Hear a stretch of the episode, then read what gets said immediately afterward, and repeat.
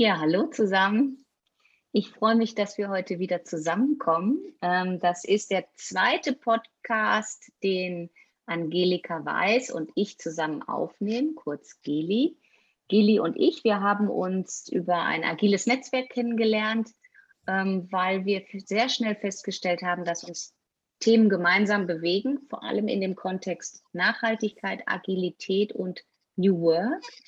Ähm, und hatten uns dann entschieden, die Themen, die uns bewegen, worüber wir uns regelmäßig austauschen, einfach mal aufzuzeichnen, weil vielleicht interessiert es auch andere Zuhörer und Zuhörerinnen. Ich bin äh, Sonja Peter, ich bin äh, Management Consultant bei Boris Kluger, zuständig für Transformationsberatungen in Unternehmen, speziell in der Finance-Branche. Und ein Fokus bei mir ist auch das Thema Leadership-Entwicklung und auch Leadership-Transformation. Und da freue ich mich heute, drei Frauen, also zwei zusätzliche neben Geli, dabei zu haben,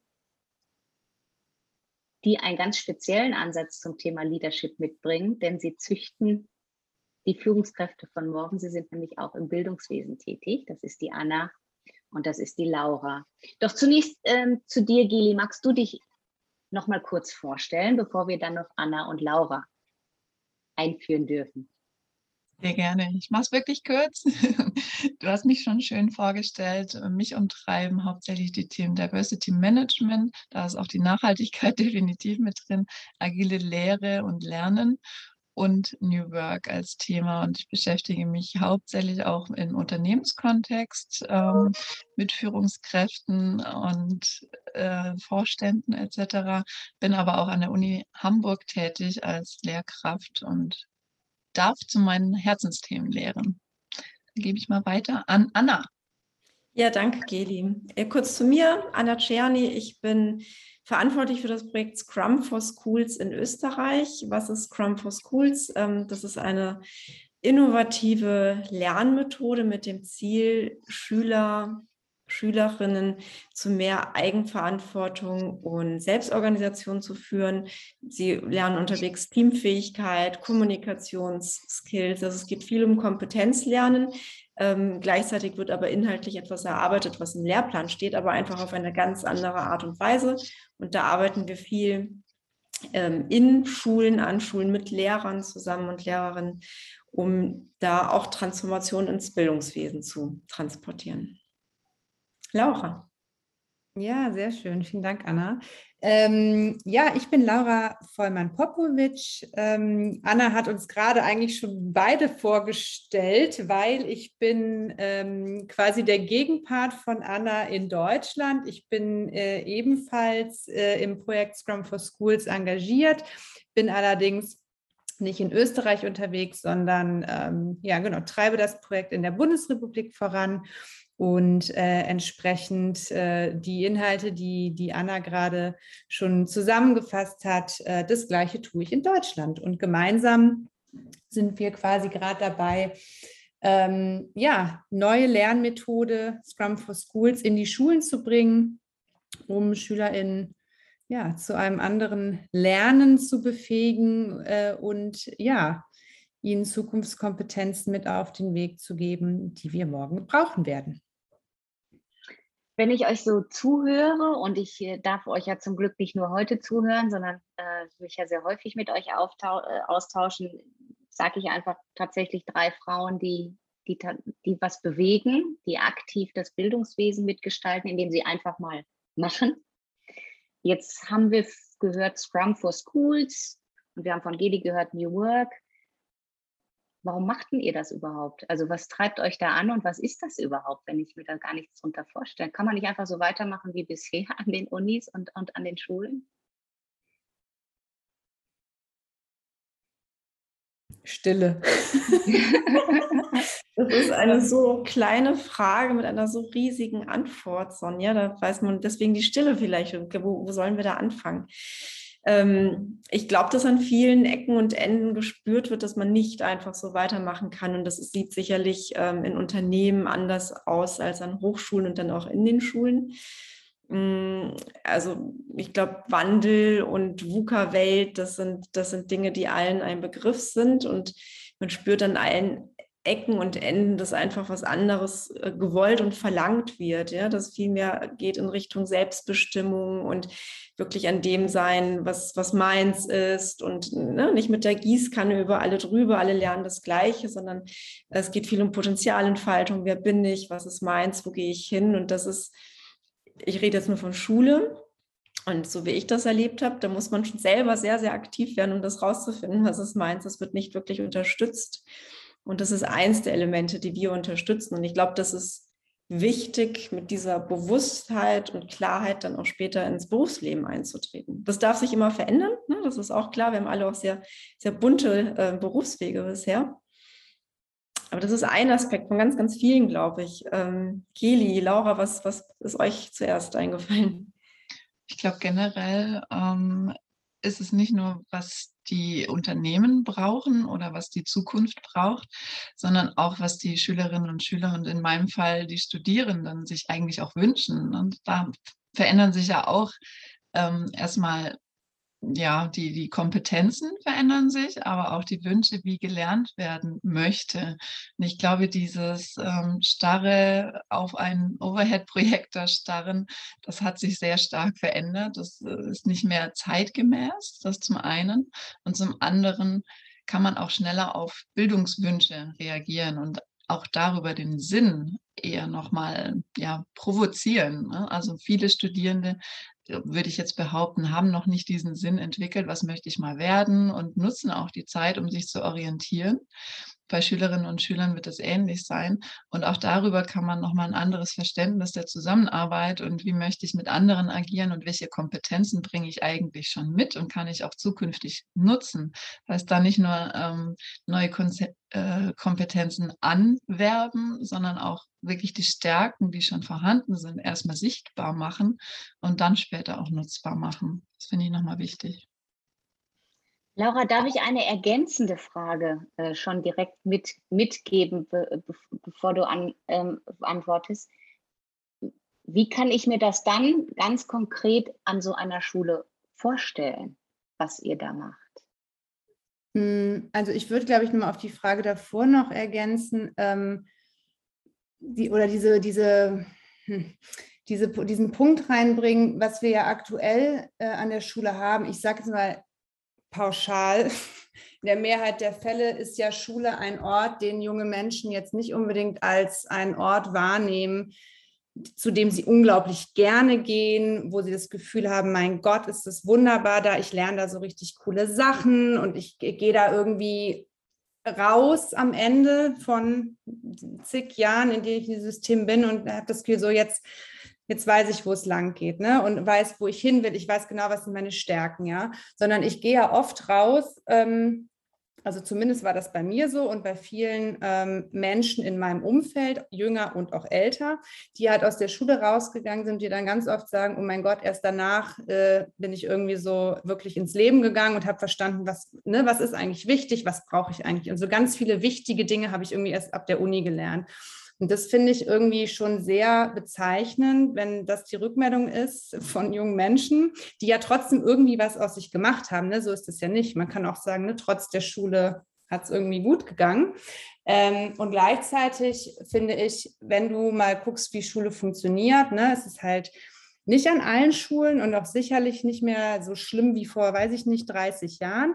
Aber da ist ja schon noch sehr, sehr stark das Einzel- Kämpfertum. Dadurch, dass du Noten hast, geht es immer stark um Bewerten von Menschen. Und ähm, der, der die beste Note hat, ähm, genau weiß ich nicht, wird irgendwie, findet Anerkennung. Es geht stärker um die Zahl und nicht um den Prozess dahin. Ähm, eine Fehlerkultur sieht irgendwie auch anders aus, ne? also eine gelebte Fehlerkultur. Und ähm, das, ich finde einfach das Bildungssystem, wie es aktuell ist und wie Lernen an Schule funktioniert. Ne? Viele sitzen in der Reihe, du meldest dich, wenn du die richtige Antwort weißt.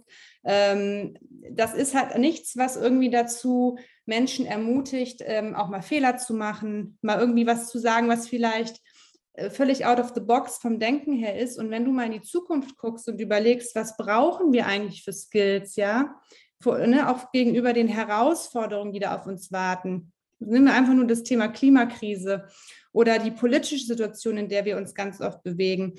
äh, momentan, wir sehen, ne, ich, bin, ich komme aus der politischen Bildung, du siehst in ganz vielen Ländern ähm, Rechtsruck. Du brauchst ja Leute, die kritisch denken, die in der Lage sind, ihren Mund aufzumachen, die sich das trauen, die mutig vorangehen. Und dafür brauchst du aber auch junge Menschen, die gelernt haben, wie das geht. Und das kommt mir in der Schule aktuell zu kurz und das versuchen wir zu ändern, indem wir das ganz früh fördern. Und deswegen war der, die, die ergänzende Frage des Wies, also vielleicht mal so ganz kurz, wie kann ich mir das vorstellen, sowohl bei, bei euch bei Scrum for Schools, also gerne auch äh, Anna äh, und, und äh, Geli ergänzend an, an der Universität. Also was macht ihr genau anders als, um, um eben diese Selbstbestimmtheit, das habe ich jetzt stark rausgehört, mhm. so zu fördern, dass auch hinterher die Menschen besser auf das Arbeitsleben vorbereitet sind? Mhm. Ich glaube, das Besondere bei Scrum for Schools ist, dass Lernen nicht individuell stattfindet, also nicht nur individuell, sondern in Teams. Das heißt, ich bin schon gezwungen, mit anderen zusammenzuarbeiten und schärfe da Teamfähigkeit. Und wir wissen, bei, den, bei der Größe der Probleme, die wir heute in der Gesellschaft haben, wird ein Einzelner das nicht lösen können. Das heißt, wir brauchen immer Teamwork, wir brauchen Menschen, die in der Lage sind, ähm, ko-kreativ zusammenzuarbeiten. Das ist mal so ein Aspekt. Und dann ähm, ist es bei Scrum for Schools so, dass ich wie auch in Scrum, in Unternehmen, in iterativen Schleifen lerne, arbeite und lerne ähm, und Reflexion auch ähm, Teil davon ist. Das heißt, ich kann immer wieder mir ein Feedback, also einmal auf, das, auf die Sache an sich, mir immer wieder ein Feedback holen, das Verbessern, Feedback holen, das Verbessern in kleinen Schritten etwas erarbeiten. Ne, ich meine, wie frustrierend ist das, wenn ich meine Präsentation abgebe in der Schule, hat nie wer drauf geschaut, dann ist es ein Vierer. So, hätte ja auch anders laufen können. Und so hole ich mir ein Feedback, habe so eine bewertungsfreie Phase, wo ich auch experimentieren darf, wo ich mich probieren darf, wo ich offene, naive Fragen stellen darf, um einfach einen Dialog zu stimulieren. Das ist das eine. Und dann habe ich auch eine Reflexion das kennt man aus Scrum, aus der Retrospektive, auf den Prozess, wo ich wirklich schaue, was ist uns denn hier als Team und als Einzelner gut gelungen und was war noch herausfordernd. Und ich glaube, auch diese Stimulation der Selbstreflexion ist auch was, was den Einzelnen, aber auch die Gesellschaft vorwärts bringt, weil ich einfach eine ganz andere Dialogfähigkeit habe und, und gucken kann, wo, wo ist der Schmerz und wo ist aber ganz viel da an Potenzial und Stärken. Und das sind, das sind jetzt auf einem sehr, auf einer Metaebene sozusagen Elemente, die auftauchen in Scrum for Schools. Natürlich ist es immer ganz unterschiedlich, wie alt sind die Schülerinnen da gerade. Ja, da kann ich natürlich in einer ganz anderen Granularität da arbeiten. Ja. Mega spannend. Geli, siehst du da Parallelen, wie du vorgehst bei dir an der Universität? Mhm. Absolut. Ähm, bei mir ist es so, dass ich nicht äh, starr ähm, an, ja, bei the Book, Scrum Book sozusagen arbeite. Äh, agile Lehre ist bei mir nochmal ein bisschen anders wahrscheinlich, nehme ich an. Also ich kenne Scrum als Framework ganz gut ähm, und nutze auch einige der Methoden. Bei mir geht es hauptsächlich aber auch darum, dass die Studierenden die Möglichkeit haben, in einem großen Themenfeld Interesse geleitet zu arbeiten und das zu lernen, was sie wirklich interessiert, was sie auch voranbringt, dass sie sich da auch selbst reflektiert und auch selbstverantwortlich erstmal Gedanken dazu machen, warum möchte ich das denn überhaupt? Warum ist das sinnvoll für mich? Was könnte ich denn für einen Beitrag leisten? Das heißt, auch die sind schon angeregt, überhaupt nachzudenken, okay, warum mache ich das denn alles, statt einfach nur nach dem Curriculum, welche Themen jetzt gerade abgearbeitet werden sollen. Und auch die arbeiten äh, bei mir zumindest in Teams, in kleinen Gruppen, die sie selbst zusammenfinden. Äh, also die sich selbst zusammenfinden. Und die Praxisanwendung finde ich ganz äh, interessant und spannend ähm, gerade für Universitäten, die ja geprägt sind von ganz viel Theorie. Natürlich kriegen sie auch die Theorie mitgeliefert, ohne geht's nicht, auch damit sie Hintergründe verstehen. Aber sie sind dann so neugierig, dass sie die Theorie auch wissen wollen. Sie wollen dann auch verstehen, ah, warum ist das denn in der Praxis so, statt den Weg andersrum zu gehen, dass ich nur ähm, ganz viel Theorie mitliefere und dann eventuell einzelne Praxisbeispiele. Und auch der Gamification-Ansatz, den darf man nicht äh, unterschätzen also die, den Spaß einfach auch daran zu lernen. Also ich merke es bei mir immer wieder, wie extrem motiviert die sind, auch wenn es keine Benotung gibt an mancher Stelle die einfach Lust drauf haben, selbst sich Feedback zu geben, sich nochmal zu verbessern. Und da geht es auch nicht um Vergleichen, oder um Konkurrenzdenken, sondern tatsächlich um dieses Ausprobieren, einen Schutzrahmen zu haben, um sich mal auszuprobieren, auch Fehler machen zu dürfen und auch dieses Vertrauen zu genießen. Also ich lerne es so kennen, dass der Umgang untereinander nochmal sehr viel wertschätzender auch ist, viel fehlerfreundlicher, als man es sonst vielleicht gewohnt. Also ich glaube auch, dass diese Kompetenz für später sehr, sehr hilfreich sein kann. Ja, vielen Dank. Ich habe noch ähm, trotzdem mit Blick auf die Zeit, aber ich hätte noch so drei Fragen, die mich wahnsinnig interessieren, ähm, wenn ich euch so zuhöre. Ähm, das eine, vielleicht an jeden von euch, was war so das schönste Feedback, entweder verbal oder in eurer Beobachtung, was ihr bisher bekommen habt auf Basis eurer Vorgehensweise, eures Wirkens? Wo ihr sagt, ja, genau, und deswegen mache ich das. Mm, ich glaube, bei mir war das tatsächlich eine Situation, die war gar nicht im Klassenzimmer, sondern die hatte, ähm, das war innerhalb eines Lehrkräfteteams, wo Anna und ich vor einiger Zeit mal ein, ähm, so eine Einführung gegeben haben in agiles Arbeiten. Das war quasi, wir haben ein Team, ein Lehrkräfteteam dabei begleitet in der agilen Teamentwicklung. Wie können sie für sich als Team agil arbeiten, um das dann später in die, ne, in die Klassenzimmer weiterzutragen. Und es war total cool, weil eine sehr, sehr engagierte Lehrerin ähm, dann später in der Feedbackrunde für sich festgestellt hat, also einer ganz krassen selbstkritischen Reflexion für sich festgestellt hat, eine innere einen inneren Widerstand gespürt hat bei einer Stelle, die sie nur entdeckt hat, weil wir die richtige Frage gestellt haben. Und da ging es um das Thema Transparenz. Sie haben quasi sich auf den Weg gemacht, ne, als Team irgendwie ähm, jetzt agil zu arbeiten. Und ne, wir, wir haben ja die ne, verschiedene Prinzipien, die da sehr wichtig sind. Freiwilligkeit, Transparenz, Arbeit sichtbar machen ist halt eins davon. Und ähm, Genau, die waren dann quasi in so einem, ähm, da ging es um die Frage, machen wir jetzt diesen Teams-Channel öffentlich zugänglich oder nicht? Und ähm, dann habe ich halt gefragt, warum, macht, warum können es die anderen Lehrkräfte nicht lesen? Ist der, ist der offen oder nicht? Und das war total spannend, weil sie dann sagte, nee, der ist nicht zugänglich, aber ich spüre gerade auch einen ganz großen Widerstand, den zugänglich zu machen. Und das hat sie aber so beschäftigt, dass sie für sich gemerkt hat, okay, warum eigentlich? Und das war irgendwie schön zu sehen, dass man halt bei einer Lehrkraft so einen Prozess der Selbstreflexion gestartet hat, der dann auch weitergeht. Ne? Aber das setzt natürlich auch eine große, ähm, ja, die offen, die Bereitschaft voraus, sich damit zu befassen mit sich selbst. Ne? Das ist halt im Agilen ja auch nicht unwesentlich. Ja, also ich glaube, das war bisher so das, was ich sehr eindrücklich fand zumindest. Anna. Ich habe im Mai ein äh, Projekt begleitet hier in Wien an, einem, an einer Schule, das im Lockdown gestartet hat. Da war der, der Lehrer sehr mutig, das zu tun, was Neues auszuprobieren, obwohl ja Distanzlernen auch komplett neu war für die Schule. Und ich habe dann in einer Rückschau ein Team so exemplarisch moderiert, weil damit sie mal hören, worum geht es da eigentlich, welche Fragen kann man da stellen. Und es ging dann um, was ist euch gut gelungen?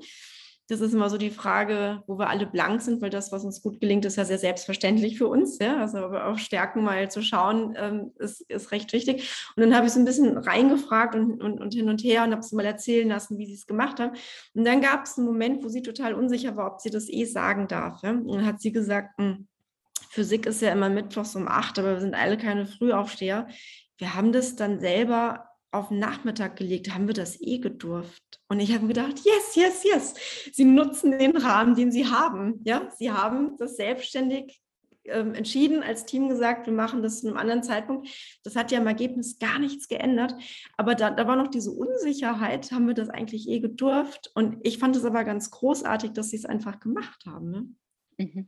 Mhm finde die Frage ein bisschen schwierig, ähm, weil ich so viele verschiedene Perspektiven auch mit aufgreife. Also einerseits von außen, wenn ich davon erzähle, höre ich ganz oft sowas wie, boah, so hätte ich auch gerne gelernt. Ähm, aber von den Studierenden selbst, also ich habe von ich mache jedes Semester am Ende nochmal eine große Retrospektive mit allen, wo wir alles nochmal besprechen, zusätzlich zu den kleinen Retros. Ähm, und eine meinte dann tatsächlich, ich habe in einem Seminar bei dir so viel gelernt wie in den letzten zwei Semestern und noch viel mehr über mich selbst gelernt. Und oh. das fand ich so schön, dass es nicht nur die Inhalte des ähm, Studiums sind, sondern die Menschen dann auch über sich selbst ganz viel lernen.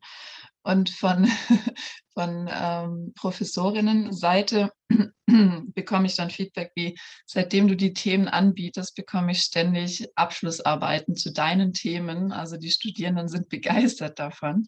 Und ich kriege ja auch tatsächlich regelmäßig Praktikantinnen. Also jetzt gerade habe ich auch wieder zwei neue Praktikantinnen, die bei mir studiert haben, die so begeistert davon sind, dass sie in diesen Arbeitsfeldern auch tätig sein wollen. Und das ist das größte Kompliment, das ich so kriegen kann, glaube ich. Ach, toll. Also das, das macht richtig Lust, Lust auf mehr. Ähm, ich äh, streiche eine Frage äh, und komme zur letzten. Ich streiche die Frage nach der Wirtschaftlichkeit. Äh, vielleicht vertagen wir das, äh, weil Gili und ich, wir wollten ja sowieso noch mal einen Podcast zu dem Thema Gründung auch machen, weil ähm, du ja auf jeden Fall gerade gründest und, und Anna und, und Laura auch in einem Geschäftsmodell weiterdenken. Ich könnte mir vorstellen, das ist wahrscheinlich ein separates Thema wert. Deswegen spare ich die Frage nach der Ökonomie und komme zur Abschlussfrage. Wenn jetzt tatsächlich der Klassiker, ne? wenn jetzt äh, heute Nacht eine Fee erscheint und sagt auf euer Vorhaben, du hast einen Wunsch frei und der wird dir ab morgen erfüllt, was wäre das?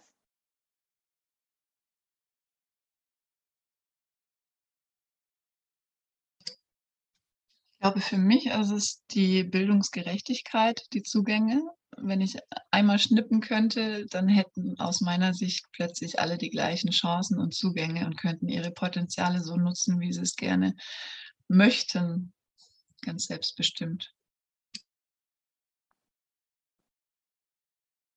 Ich überlege gerade, das ist natürlich jetzt Fantasiewelt, ne?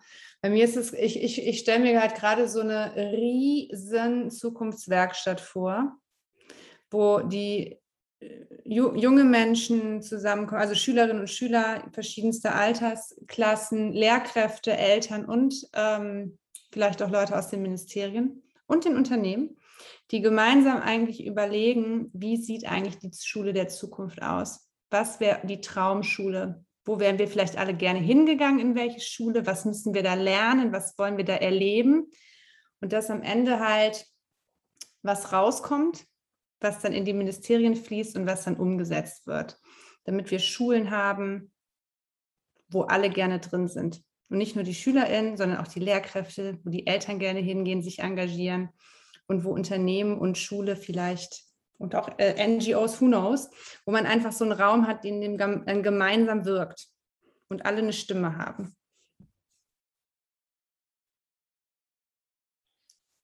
Ja, meine Fee hat das arrangiert, dass ich ähm, ganz zufällig ähm, im gleichen Raum bin wie der Bildungsminister Fassmann hier in Österreich.